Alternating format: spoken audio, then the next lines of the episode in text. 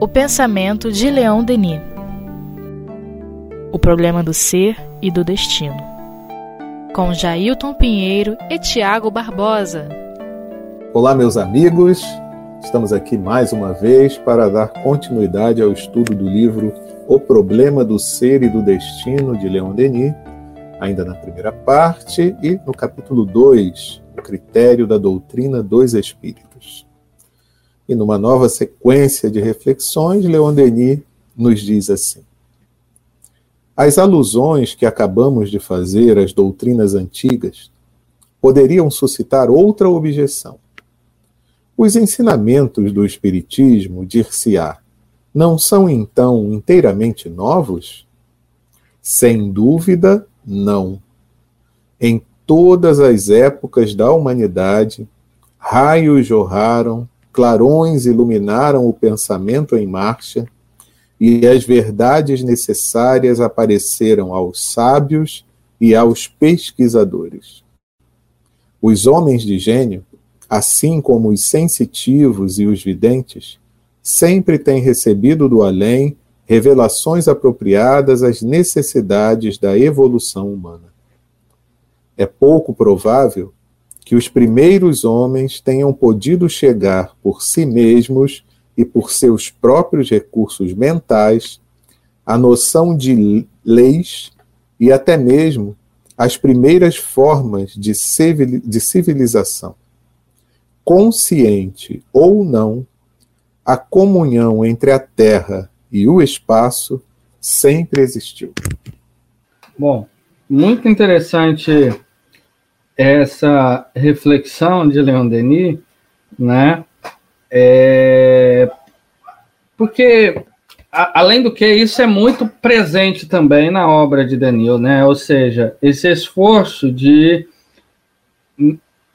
investigar o passado no sentido de apontar que todas as, é, as verdades né, que o Espiritismo apresenta à humanidade já se, encontrar, já se encontram é, em outras tradições espirituais milenares, né, que é, inclusive é difícil identificar há quanto tempo que essas noções já se encontram, em, enfim, nas mais variadas tradições, nos mais variados pontos do globo, né? De maneiras que nós vamos identificar é? na Grécia, nos mistérios dos Eleuses, nos mistérios órficos, na doutrina de Pitágoras, na doutrina de Sócrates e Platão, os ensinamentos sobre a reencarnação, sobre a mediunidade, sobre o magnetismo, o mundo espiritual, a imortalidade da alma, né? É sabido que Sócrates é, ele possuía um daimon, ou seja, um espírito familiar que o orientava, que o instruía. Da mesma forma, Sócrates é, ele tinha uma crença muito profunda na reencarnação e na imortalidade da alma. Né? Na obra Fédon, principalmente nessa obra, ele apresenta diversos argumentos que corroboram para a ideia da imortalidade da alma, né? Mas também na obra República, Ion, né? É, Timeu e por aí vai. Né? Então, era uma crença é, dos gregos, né? Mas principalmente deste que, sem dúvida nenhuma, foi um dos maiores sábios da antiguidade, que é Sócrates, né? que teve como discípulo fiel Platão. Mas é, no Egito também, o, os mistérios iniciáticos né, do Antigo Egito pregavam a verdade da reencarnação, da imortalidade da alma, né? É, principalmente os mistérios de os mistérios não, perdão, os escritos, os tratados de Hermes, né? Esse grande filósofo e jurista egípcio. entre os celtas, né, com seus druidas.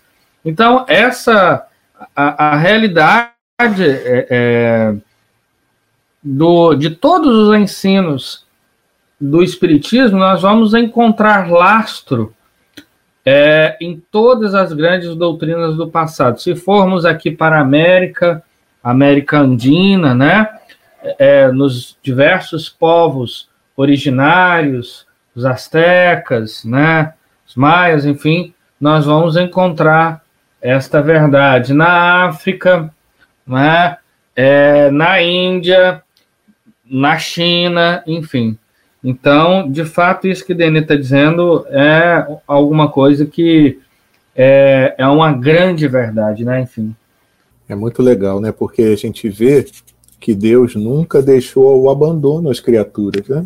Então, sempre houve o, o ensino de, de suas leis, mesmo que tenha sido mal interpretada, mal entendida, ou tenha ficado sob o véu de alguma alegoria e de difícil assimilação em alguns momentos por todo o povo, mas a gente vê que essas informações que são a, a verdade, elas sempre estiveram ao alcance né, de todos nós.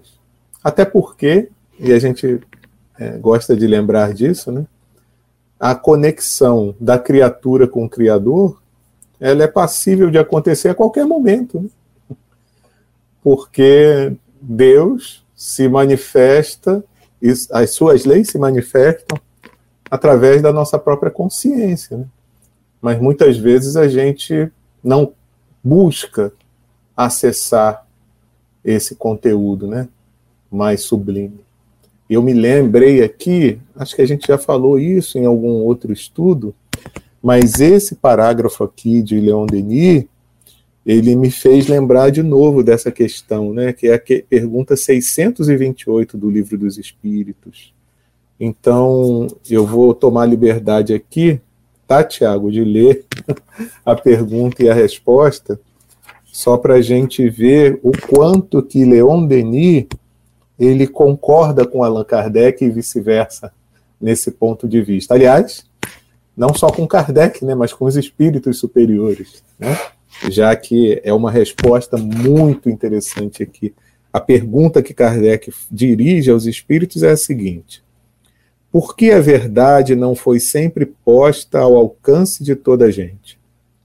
E a resposta: importa que cada coisa venha a seu tempo. A verdade é como a luz. O homem precisa habituar-se a ela, pouco a pouco. Do contrário, fica deslumbrado. Jamais permitiu Deus que o homem recebesse comunicações tão completas e instrutivas como as que hoje lhe são dadas. Havia, como sabeis na antiguidade, alguns indivíduos possuidores do que eles próprios consideravam uma ciência sagrada e da qual faziam mistério para os que aos seus olhos eram tidos por profanos. Pelo que conheceis das leis que regem estes fenômenos, deveis compreender que esses indivíduos apenas recebiam algumas verdades esparsas, dentro de um conjunto equívoco, e na maioria dos casos emblemático. Entretanto, para o estudioso, não há nenhum sistema antigo de filosofia, nenhuma tradição, nenhuma religião que seja desprezível, pois em tudo há germens de grandes verdades que, se bem pareçam contraditórias entre si, dispersas que se acham em meio de acessórios sem fundamento, facilmente coordenáveis se vos apresentam, graças à explicação que o Espiritismo dá de uma imensidade de coisas que até agora se vos afiguraram sem razão alguma e cuja realidade está hoje irrecusavelmente demonstrada. Não desprezeis, portanto, os objetos de estudo que esses materiais oferecem. Ricos eles são de tais objetos e podem contribuir grandemente para a vossa instrução. Então, aqui é um convite, né? Também que os espíritos nos fazem para que a gente analise todos esse, todo esse cabedal de conhecimentos riquíssimo que foi construído ao longo da história. Né? A gente tem a mania, às vezes, de porque acha alguma coisa que a gente considera muito melhor, muito elevada, muito superior, a gente não quer perder tempo em, em estudar outros, é, outras filosofias, outras religiões, é, quando a gente perderia se não fizesse isso, né? O quanto que a gente descobre quando a gente vai estudar, por exemplo, o Velho Testamento, né? O quanto a gente não descobre quando a gente estuda também é, o, o, Novo Testamento, né? E, e, e vê a tradição do, do, do, daqueles povos. Então é muito importante isso, né? Que a gente, como nos convida os espíritos, que a gente não despreze nada, porque a verdade ela sempre esteve entre nós, mesmo que algumas pessoas ou a maioria em algum momento do tempo não pudessem compreender por completo, né? E tem outra coisa também que é muito legal, né? Que às vezes você tem um pouco da faceta da verdade em cada local, em cada povo, em cada é, religião, em cada cultura. E isso estimula também para que o homem ele troque entre si, né, esses conhecimentos, para que depois ele possa no conjunto, é, através da fraternidade, através da solidariedade entre cada um deles, possa obter o, o conjunto dessas informações. E, evidentemente, como dizem os espíritos aqui também, né, o espiritismo é um instrumento para favorecer o entendimento de tudo isso que estava espaço aí, né? E que já, já havia sido trazido para, para a humanidade, mas que estava assim meio solto, né? Então é como se fizesse um laço, né? O espiritismo fizesse esse laço de entendimento entre todas essas verdades. Tem um ponto aqui também que eu achei bastante interessante, que é o seguinte, que é quando Denis diz assim: é pouco provável que os primeiros homens tenham podido chegar por si só e por seus próprios recursos mentais à noção de, noção, noção de leis, até mesmo as primeiras formas de civilização, né? Por que, que eu acho que isso é interessante? Porque é, é a, em todas as civilizações nós vamos encontrar uma espécie de um salto civilizatório que é difícil de se explicar. Né? Por exemplo, ali é, é, na região né, do Antigo Egito, às margens do Nilo, havia uma pequena comunidade ribeirinha, né, que nada dá conta é, do esplendor da, do Egito, né, que nós conhecemos. Da mesma forma na Grécia, da mesma forma na Índia, né? De maneiras que, em determinado momento, há esse, é, há, há esse processo né, esplendoroso de progresso e que depois ele vai se espraiando, né? Vai, se, vai, vai penetrando é, as outras formas também, melhor dizendo, os outros povos, né? Vai, vai sendo secundado. Isso é muito bonito também de, enfim, de se ver, né? Esse, é, porque, em verdade, o que há aí é um, é um processo de solidariedade entre os espíritos mais evoluídos e aqueles que, é, que ainda não estão nesta condição, né? Enfim. E aí a gente vê, né, Tiago, que é o amor de Deus, né, que faz com que exista esse essa ajuda, né, entre os dois planos da vida, favorecendo o, o entendimento melhor, né? É tipo um empurrão que os espíritos dão na gente, trazendo algumas informações que de repente sozinhos a gente não conseguiria alcançar, né? E aí Leon Denis ele concorda com tudo que a gente falou no parágrafo seguinte. Olha que legal. Ele diz assim: por isso, reencontraríamos facilmente nas doutrinas do passado a maioria dos princípios trazidos novamente à luz pelo ensinamento dos espíritos. Além disso, estes princípios, reservados a um pequeno grupo, não haviam penetrado a alma das multidões. Sua revelação ocorria, sobretudo, sob a forma de comunicações isoladas, de manifestações de caráter esporádico. Elas eram mais comumente consideradas como miraculosas. É, pois é.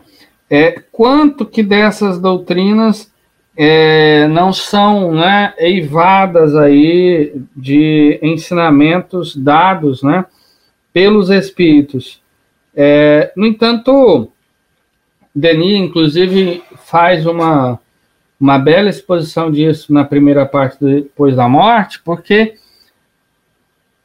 essa revelação não era dada né, é, a todos de maneira, digamos assim, é, que qualquer um poderia ter acesso a essa fonte de conhecimento, né? somente os iniciados, um processo que Denis chamava de a doutrina secreta, né? porque só os iniciados, ou seja, aqueles que eram eleitos e escolhidos e passavam por, por esse processo de iniciação, carregados de rituais, de sacrifício, enfim, de um certo exercício da vontade, é que teriam acesso aos conhecimentos dessa doutrina, que era secreta para aqueles que não eram iniciados, ou seja, para o povo, para a massa, né? Então, é, é bastante interessante isso, né? É, e nós vamos ver isso, esta mesma lógica, né? funcionando nas mais variadas tradições, nessas mesmas que nós já falamos aqui é, é, várias vezes, né? É, talvez aquela que seja mais marcante seja o Antigo Egito. Né? Inclusive, aqueles que eram iniciados nesses mistérios é, tinham, poderiam pagar com a morte, né? caso revelassem esses mistérios para aqueles que não fossem iniciados. E ali, né, nós tínhamos uma prática da, da mediunidade, né, o diálogo com aquilo que nós é, hoje, né, é chamado, e também a época, né, chamado de deuses, mas que em verdade eram espíritos, né? Os espíritos que se manifestavam, por exemplo, nos mais variados templos da antiga Grécia, né, como o templo de Delfos, o templo sem dúvida nenhuma, um dos templos mais famosos de toda a antiguidade, né? onde o deus Apolo é, se comunicava através das pitonisas, que eram médiums, né? que deveriam guardar uma, uma é, de maneira muito rígida, né? uma disciplina bastante veemente, diversas questões que não se dava com aqueles que não se habilitavam a este concurso, ou seja, o concurso da mediunidade. Elas não poderiam casar, né, eram virgens, é, enfim, não poderiam ter contato com a vida é, social comum, né, e, e, e assim foi, né, nos mais variados ritos iniciáticos do passado. Coisa essa hoje que o Espiritismo né, vem dizer que não há necessidade, porque o grande sacrifício, inclusive Allan Kardec vai trabalhar essa questão em O Evangelho segundo o Espiritismo, não é né, dos rituais, das formas, mas é o sacrifício do nosso egoísmo, do nosso orgulho, da nossa vaidade, enfim. Né? Mas é, é como muito bem disse, né? Aqui Leon Denis, nessas doutrinas do passado nós encontramos os mais variados elementos que hoje a doutrina espírita reúne em uma única doutrina, né? Que é a doutrina dos espíritos. Muito bem. E eu vou até passar logo para o outro parágrafo, porque é ele continuando a concordar com a gente, tá? Aí depois a gente faz um, comentário em cima desse aqui também. Ele diz assim: Porém, depois de 20 ou 30 séculos de lento trabalho e de gestação silenciosa, o espírito crítico desenvolveu-se e a razão elevou-se ao conceito das leis mais altas. Estes fenômenos, com o ensinamento que a ele se liga, reaparecem, generalizam-se, vêm guiar as sociedades hesitantes na via árdua do progresso. Então aí a gente está vendo, né, meus amigos, que é o, uma das, um dos papéis da doutrina espírita é esse, é a gente conseguir trazer à luz da, do conhecimento da humanidade como um todo esses conhecimentos que eram no passado reservados apenas a esses iniciados. Conhecimentos que traduziam, sim, uma verdade, muitas vezes atrás de algumas alegorias, ou como Denis fala aqui, até no parágrafo anterior, né, que eram considerados até como milagres, né? Porque se você vê alguém, via alguém que se destacava em alguma coisa, e você sabia que você não conseguia fazer algo igual, é, e você não tinha noção do como que aquilo procedia, qual era a ciência que estava atrás daquilo ali, você considerava aquilo um milagre, ou achava que aquele ser tinha um poder sobrenatural, né? E até tinham os próprios deuses encarnados, né? eram considerados deuses encarnados, né?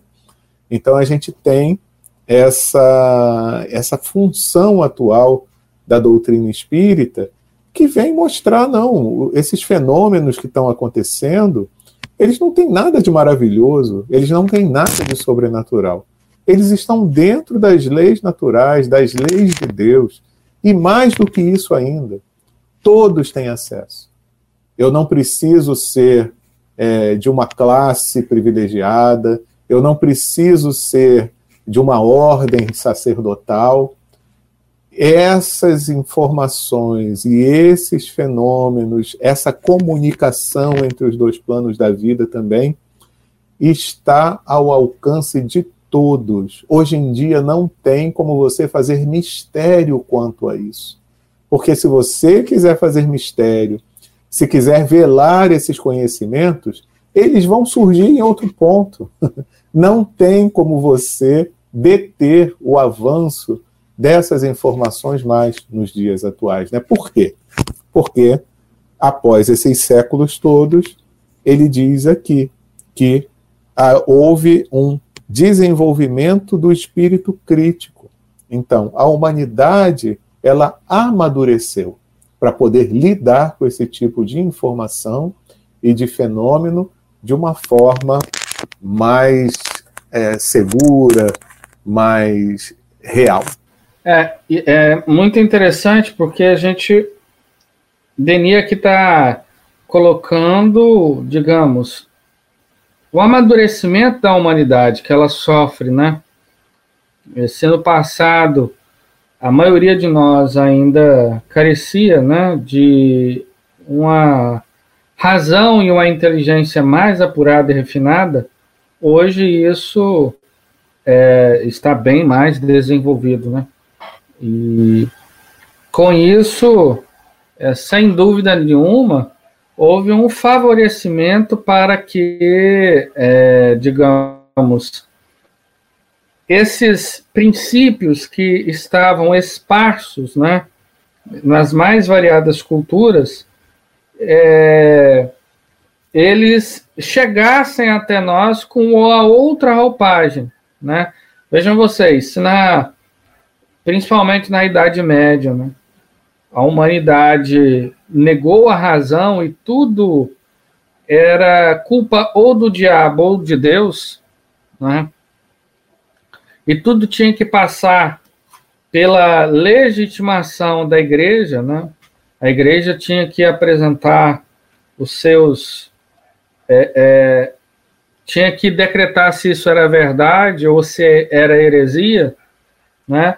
Depois desse longo tempo, de obscurantismo, veio o iluminismo, né, a idade da razão, com o maior é, um retorno à filosofia, né, e, e as suas diversas categorias que ajudam o homem a pensar mais e melhor, né, dar um salto. E, e aí nós temos o nascimento também de uma ciência, né, com um método científico, um método de investigação é, é, da realidade. É, então, se antes um vulcão né, era a boca do inferno, e se é, a Terra né, era o único planeta possível de ser habitado, e, e na verdade era o único planeta, né? A, a ciência veio demonstrar que, é, em verdade, as coisas não eram bem assim, né? Então a astronomia é, veio demonstrar que existem leis que regem o universo e que é, tudo aquilo que nós pensávamos, em verdade, era fantasioso, né? A medicina fez a mesma coisa, né, com o corpo humano é, é, e por aí vai, né? Então passou, é, deixou-se de se atribuir tudo à vontade de Deus ou do diabo e foi se vendo que existiam leis que regem toda a natureza, todo o cosmos, né? E que isso, então, ah, é, favoreceu e muito o nascimento do Espiritismo. Porque esses fenômenos hoje que o Espiritismo demonstra com tanta coerência e razão, é, fica-nos muito claro que sem a, a filosofia, né, ou seja, sem a lógica, sem a razão, muito provavelmente nós novamente iríamos atribuir a outras questões, né, a outras uh, é, a outros agentes, né, enfim.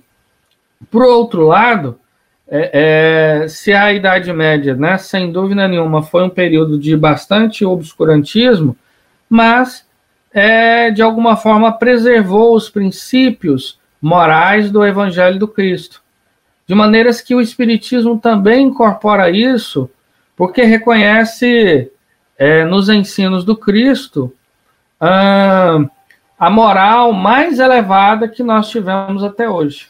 Né? Então, nesse, digamos, nesse entrelaçamento entre essas duas, é, entre essas duas grandes é, correntes, né, do desenvolvimento histórico da humanidade, nasce o espiritismo, né, enfim. Então, é, não mais a mediunidade, a reencarnação são princípios velados pelo véu é, do, dos ritos de iniciação, né? E também, por outro lado, esses princípios, né? É, é, estando, sendo explicados de maneira clara e coerente, vem iluminar e explicar outros tantos pontos que estavam, de, digamos assim, obscurecidos, né, do evangelho, dos evangelhos. Então a reencarnação, ela resolve diversas falas do Cristo, né? Da mesma forma que a mediunidade e por aí vai, né? Enfim. Muito bom, né, Tiago? Muito bom, meus amigos. E a gente vê ah, o amor do Cristo por todos nós, né? Que como um excelente professor, um mestre por excelência, é, aguarda o tempo certo para poder alimentar cada um de nós com esses conhecimentos que nós somos capazes de assimilar, né? Ao longo do nosso progresso espiritual. E o que, que vem mais por aí, meus amigos? Porque se a lei é de progresso, tem coisas que hoje a gente ainda não consegue assimilar, né? E que no futuro a gente vai conseguir. Então, o futuro também que está reservado para todos nós é um futuro glorioso. Vamos aguardar e vamos trabalhar para que a gente possa corresponder a essa expectativa dos planos mais altos dentro daquelas possibilidades que nós já temos de poder penetrar nesses entendimentos das leis divinas que estão ao nosso redor, que nos toca o tempo todo. Semana que vem a gente prossegue, ainda nesse capítulo 2, está quase terminando, mas ainda não terminou. O critério da doutrina dos espíritos, nessa primeira parte do livro, O Problema do Ser e do Destino, de Leon Denis. Um grande abraço para todo mundo e até lá.